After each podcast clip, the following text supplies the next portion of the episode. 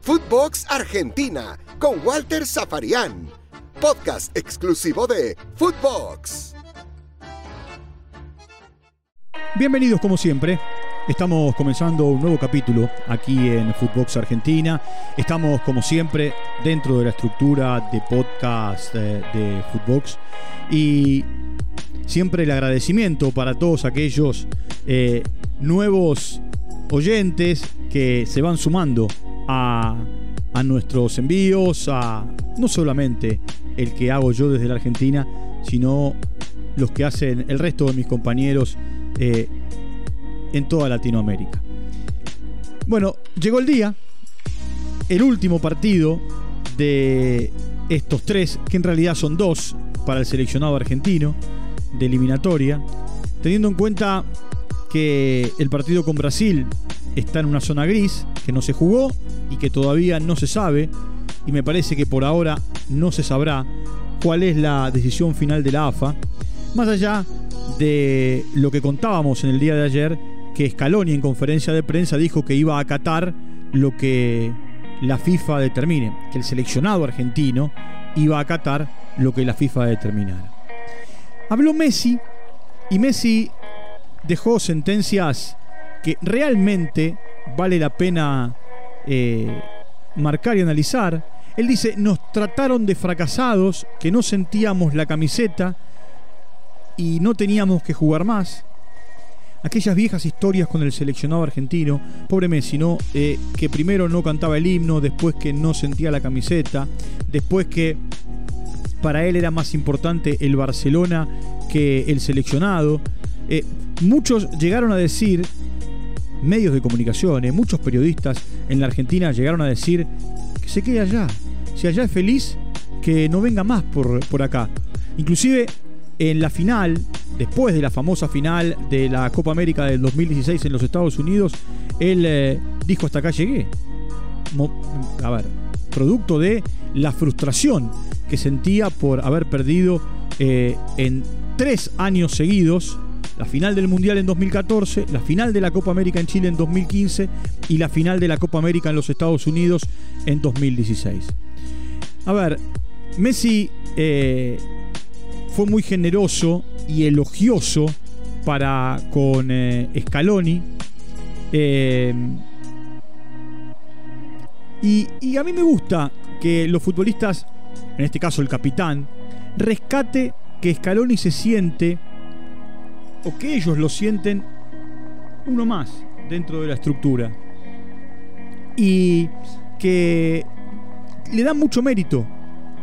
Porque Messi dijo que Scaloni tiene mucho mérito.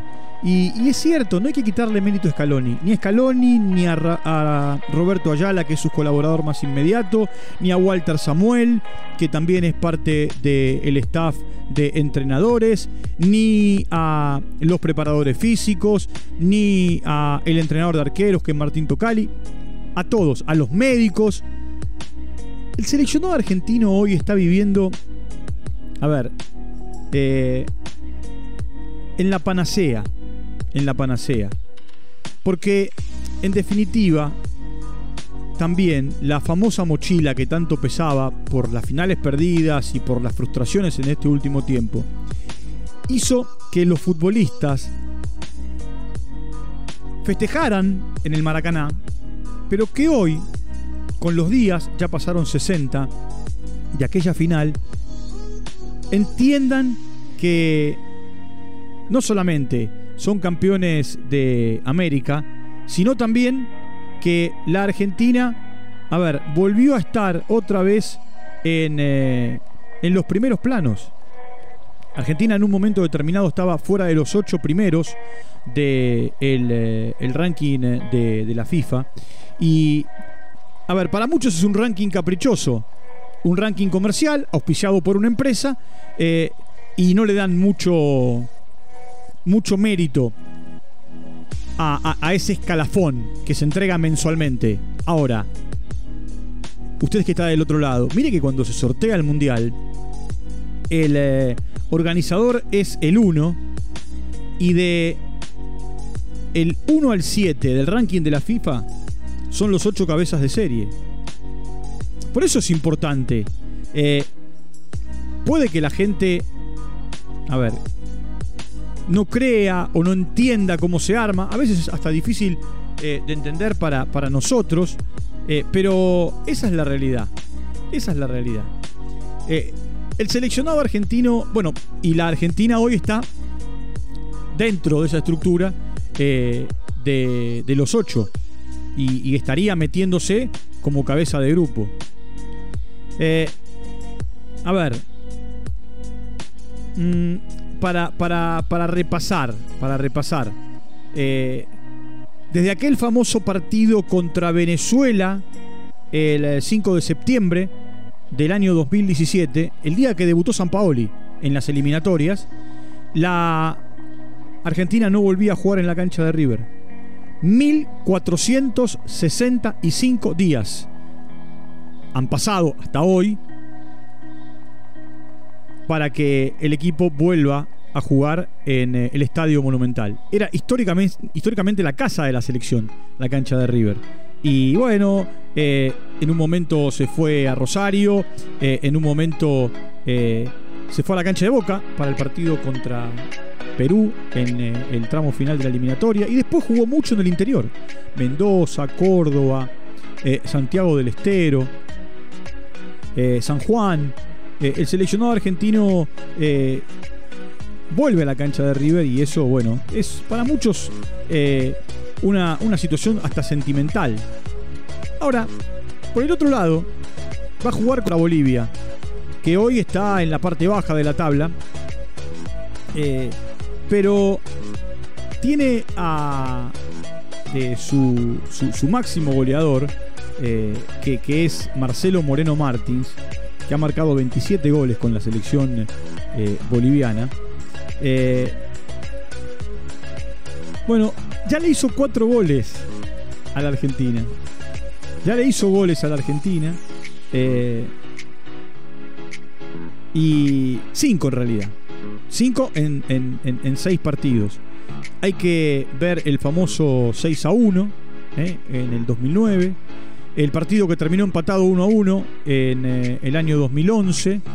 Eh, después, eh, en marzo del 2013, en marzo del 2017 y, en octubre de, de 2020.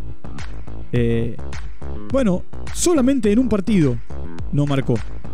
En lo que fue el triunfo 3 a 0 en el año 2007. Eh, hoy Moreno Martins tiene 20 goles en eliminatorias. Se ubica a 3 de Messi y a 5 de Suárez. Como.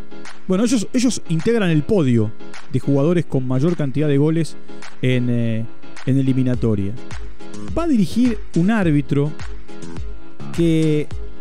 Bueno, en la previa no, no deja de, generar eh, una, una polémica o cierta polémica, o también, eh, bueno, curiosidad. Se llama Kevin Ortega, tiene 29 años y eh, va a ser el primer partido para él de, este, de, este tipo de encuentros, ¿no? Y bueno, a él se lo, se lo acusó eh, en un momento determinado. Eh, lo acusó en realidad a un futbolista, ¿no? que es Diego Penny, que es arquero de la, Universidad de San Martín de Porres en Perú. Lo acusó de faltar el respeto, lo tildó de provocador.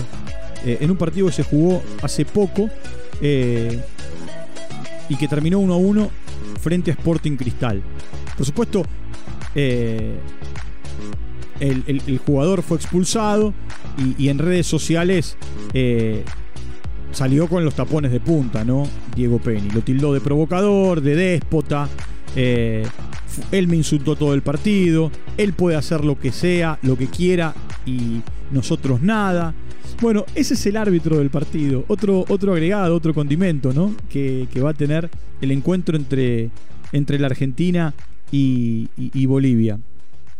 Por supuesto, eh, también se va a jugar el resto de la fecha, que mis compañeros en sus diferentes envíos también eh, Eh, bueno, nos darán a conocer cómo se prepara cada uno de los, seleccionados a la espera del parate para en octubre volver a jugar otros tres partidos. A ver, ¿usted quiere saber cómo va a formar la Argentina? Y todavía, la verdad, sigue siendo una incógnita. Porque el entrenamiento de ayer, que iba a realizarse primero a media tarde, se realizó mucho más tarde, más cerca del de, eh, atardecer. Y la lluvia dominante en estos últimos cuatro días en Buenos Aires hizo que el equipo se entrenara bajo techo en un gimnasio y que no hubiera un trabajo táctico. Sí, el técnico confirmó ayer, como le contábamos en nuestro último envío, que Muso va a ser el arquero.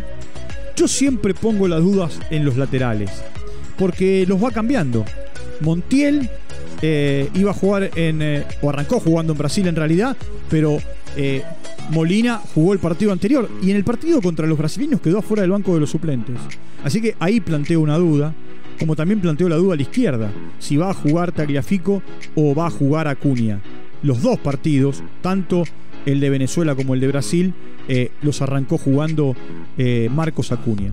Pesela, que va a jugar en lugar de Cuti Romero, y Otamendi, los dos centrales. Juega Paredes, juega De Paul. En lugar eh, de Lo Chelso, ¿quién? ¿Papu Gómez o Nico González? Uno para jugar más y el otro más vertical. Y adelante, Lautaro Martínez como centro delantero, de un lado Messi y del otro lado Ángel Di María. La Argentina busca tres puntos más, busca eh, sumar 6 de 6, por más que tenga un partido pendiente, a la espera de la resolución que debe entregar la FIFA, no sabemos cuándo. Si en los próximos días, en el próximo mes, o vaya a saber eh, en, qué momento. Eh, aquí en la Argentina la dirigencia está confiada que van a ser tres puntos a partir de todo lo ocurrido, porque le van a dar por ganado el partido al seleccionado que dirige Scaloni, pero como diría un amigo mío, nunca hay que contar los pollitos antes de que nazcan. Entonces eh, hay que esperar y, como dijo Scaloni, acatar, sea cual fuere la resolución, la resolución que la FIFA nos, nos entrega a los periodistas y, por supuesto, le eh, informe tanto a la Confederación Brasileña de Fútbol como a la Asociación del Fútbol Argentino. Nos vamos a reencontrar mañana para hablar del partido, para analizar el partido, para eh, tratar de entender qué hizo la Argentina en las dos fechas y por supuesto obviar esos cinco minutos frente a Brasil porque no, no revisten análisis en un partido que recién amanecía.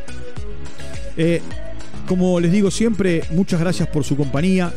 Siga dándole seguimiento a nuestros podcasts en eh, Footbox eh, en, este, en el de Footbox Argentina, y allí se va a ir enterando de todas las cosas que van ocurriendo en el fútbol argentino, con sus equipos, con su seleccionado, con sus campeonatos, con sus jugadores y también con eh, historias eh, que vamos contando con los propios protagonistas. Nos vamos a reencontrar en la jornada de mañana para un nuevo envío. Como les digo siempre, muchas gracias por su compañía y será hasta cualquier momento. Chau, hasta la próxima. Footbox Argentina con Walter Zafarian. Podcast exclusivo de Footbox.